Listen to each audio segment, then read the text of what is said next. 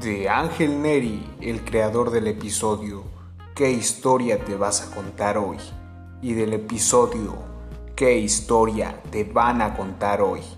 Llega para todos ustedes ¿Qué historia les vas a contar hoy?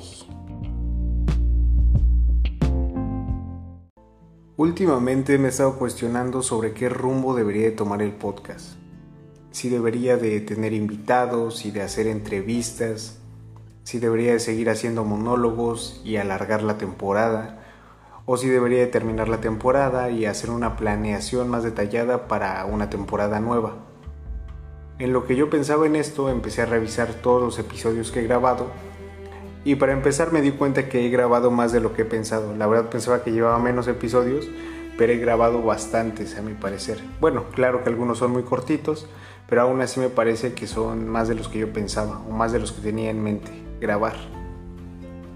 También me di cuenta de que en algunos temas fui muy dispersivo y de que los episodios, así viéndolos así en general, pareciera que ninguno se relaciona, sin embargo si los escuchas te, te darás cuenta que más o menos algunos se relacionan y otros sí es como que primero hablé de esto y luego se me ocurrió hablar del otro tema y así.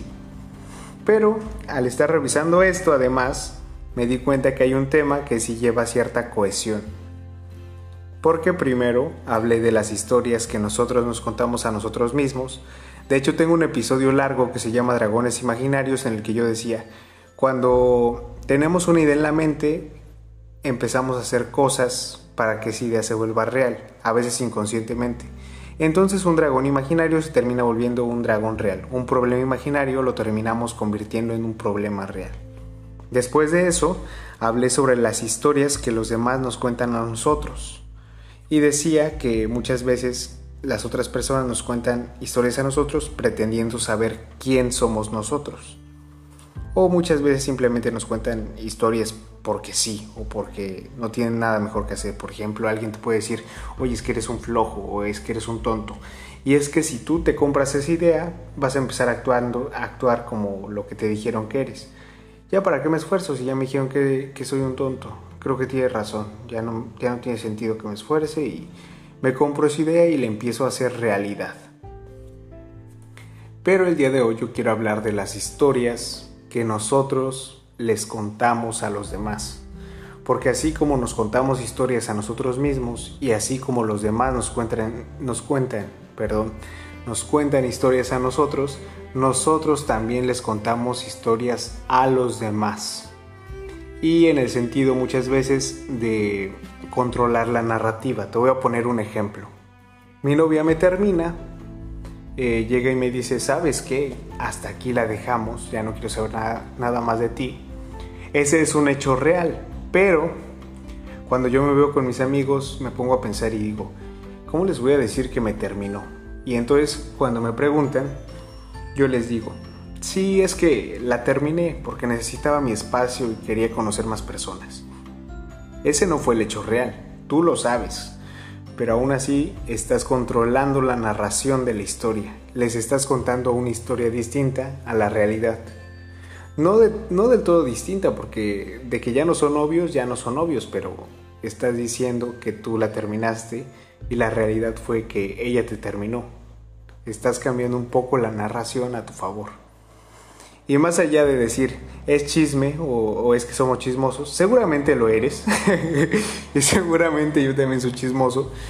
Pero más allá de decir eso, creo que deberíamos de cuestionarnos ¿Por qué solemos controlar tanto la narrativa?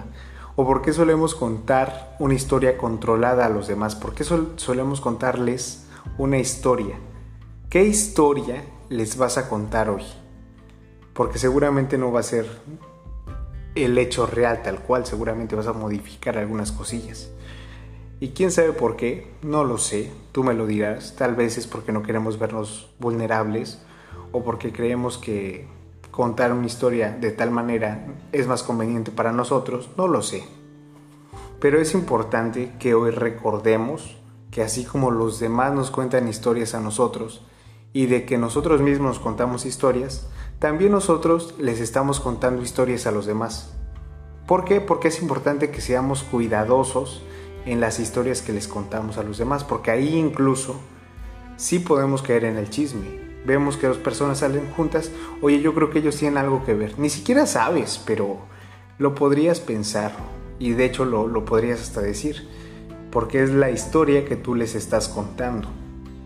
Seamos cuidadosos con nuestras palabras, palabras. Ya ven, les digo que ya tengo pésima dicción. Seamos cuidadosos con nuestras palabras y con nuestra dicción para que cuando contemos una historia sea una historia real y no sea solamente una historia controlada a nuestro favor. Así que pregúntate, ¿qué historia les vas a contar hoy?